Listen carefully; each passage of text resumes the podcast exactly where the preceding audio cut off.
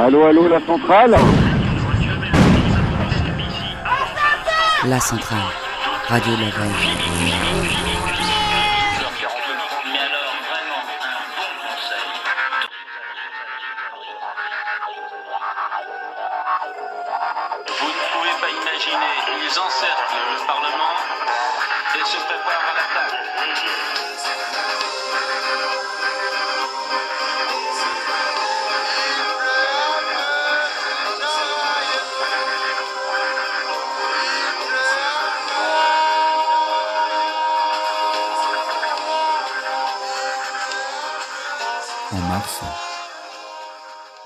Leur guerre contre le virus a commencé dans tous les États du monde. Et depuis mars, c'est Victor Hugo qui a raison. La police est partout, la justice n'est nulle part.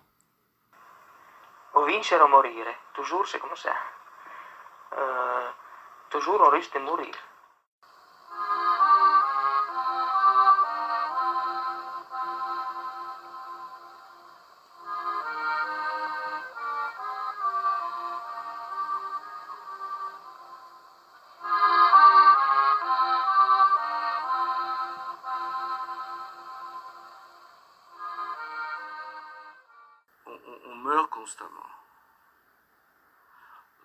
Très bien la première fois où j'ai compris qu'une partie de ma vie était morte.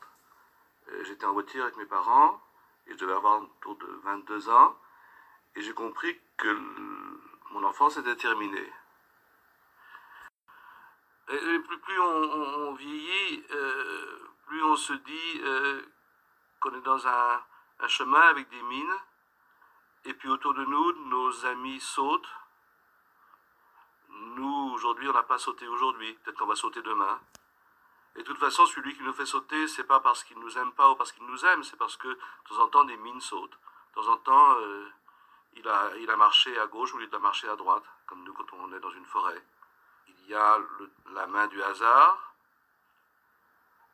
et le temps qui avance, sans qu'on puisse l'arrêter.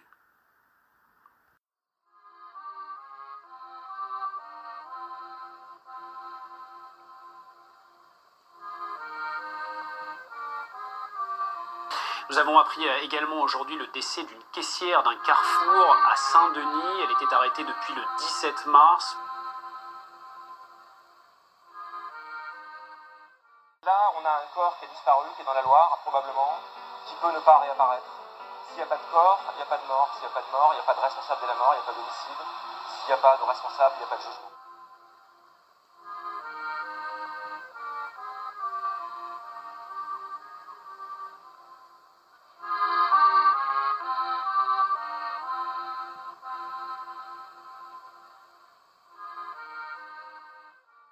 Car il ne suffit pas d'éradiquer un virus. Si la maîtrise technique et politique doit s'avérer comme sa propre finalité, ce qu'elle est en train de faire, elle ne fera du monde qu'un champ de forces toujours plus tendu les unes contre les autres, dépouillé désormais de tous les alibis civilisateurs qui naguère avaient opéré. La brutalité contagieuse du virus propage une brutalité gestionnaire. Nous sommes déjà devant la nécessité de trier les admissibles aux soins. Et encore, ne dit-on rien jusqu'ici des inéluctables injustices sociales et économiques.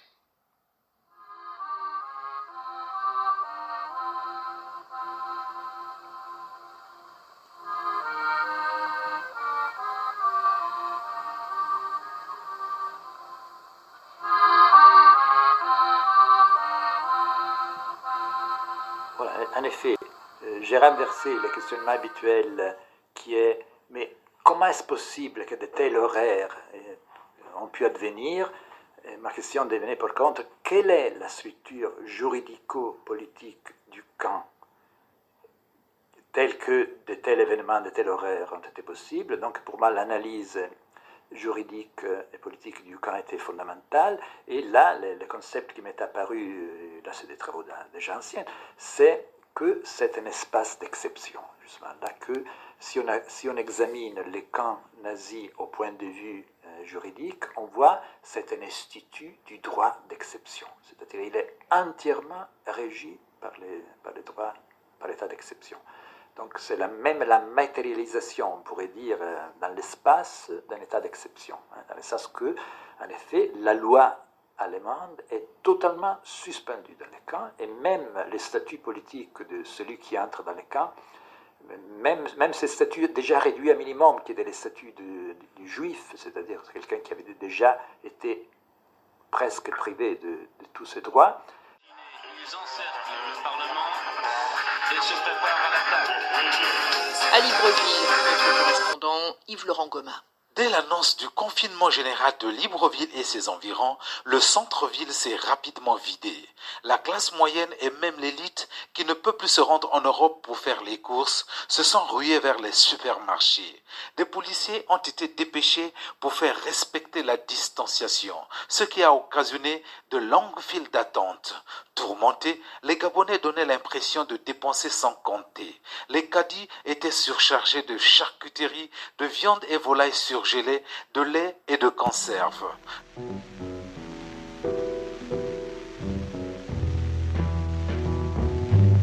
Les recours aujourd'hui irresponsables au modèle de l'exception, c'est partout aujourd'hui. Le ministre de l'Intérieur, Lambert Noël Matin, a précisé que durant le confinement, personne ne pourra aller d'un arrondissement à un autre. Les marchés ouvriront trois fois par semaine uniquement pour vendre des produits alimentaires. Chacun devra justifier son déplacement auprès des policiers, gendarmes et même militaires qui seront autorisés à ériger des barrages nuit et jour. Yves-Laurent Goma, Libreville. Monsieur, monsieur, monsieur, restez chez vous, s'il vous plaît. Madame, madame, madame, madame, vous restez chez vous. Vous restez chez vous, madame. Et, là, tous les discours qu'on fait aujourd'hui sur la sécurité aussi, par exemple. Mais la sécurité, c'est une notion de l'état d'exception. C'est- très lié à ça. Et donc, croire qu'on peut euh, concilier une démocratie véritable avec un- une politique qui n'a plus d'autres concepts, d'autres paradigmes que la sécurité, eh ben, ça, c'est impossible.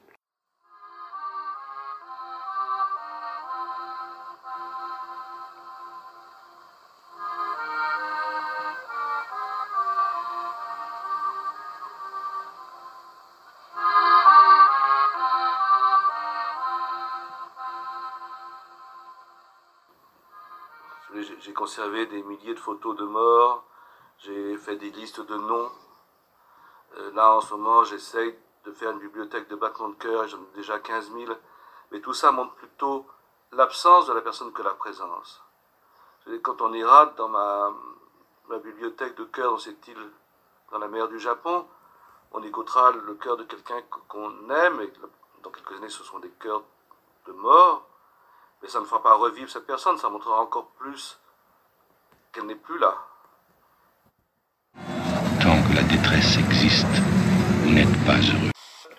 Comment ça se passe, Lo- Loïc, au quotidien dans cette EHPAD? C'est-à-dire que Vous avez des morts tous les jours aujourd'hui? En moyenne, euh, oui, en moyenne, c'est 1 à 2, à 2 par jour. ouais. Le, le pouvoir ne travaille jamais comme une violence absurde. Ce que, ce que j'appelle le gouvernement, c'est toujours un, un pouvoir qui opère presque avec la liberté de, sur les, des personnes sur lesquelles il opère.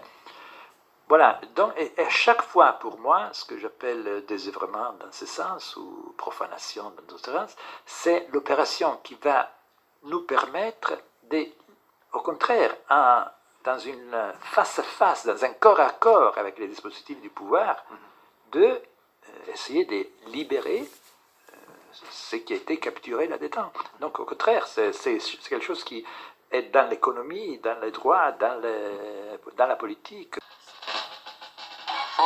Peut-être que dans plusieurs pays, et certainement dans le mien qui s'appelle l'Italie, le capital sent sa force lui revenir le jour où il peut recommencer à acheter.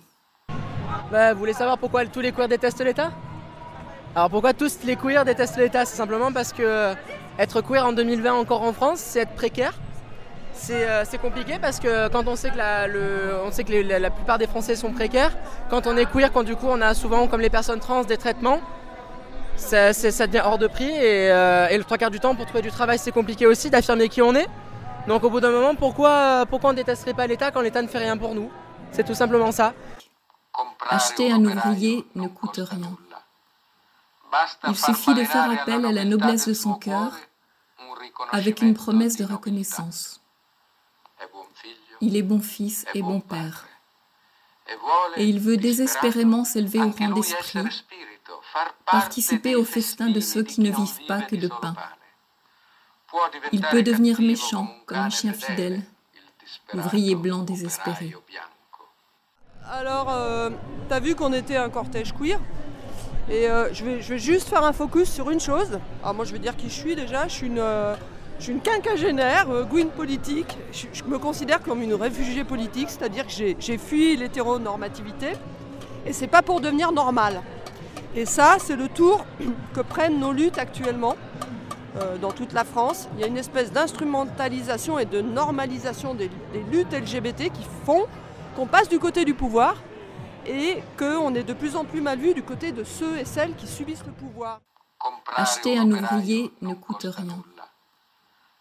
Il suffit de faire appel à la noblesse de son cœur avec une promesse de reconnaissance. Eh bien, ce que j'ai vu, ce que mes recherches m'ont appris, c'est que euh, les véritables problèmes de la politique, les véritables arcanes du pouvoir n'est pas la souveraineté, c'est le gouvernement n'est pas euh, les rois, c'est les ministres, n'est pas Dieu, c'est les anges, n'est pas la loi, c'est la police. Si on ne comprend pas qu'aujourd'hui la police, c'est-à-dire euh, quelque chose qu'on a l'habitude de considérer secondaire, exécution de l'exécution, si on ne comprend pas que c'est un paradigme central, si on ne comprend pas que les guerres sont devenues aujourd'hui des opérations de police, on ne comprend rien.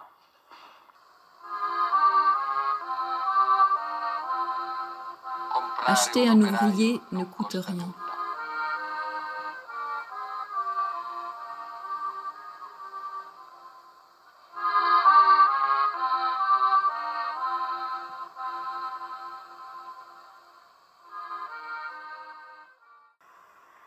Vincere o morire, toujours c'est comme ça. Euh, toujours on risque de mourir. Vive le socialisme, vive l'autogestion, Vive la Sécu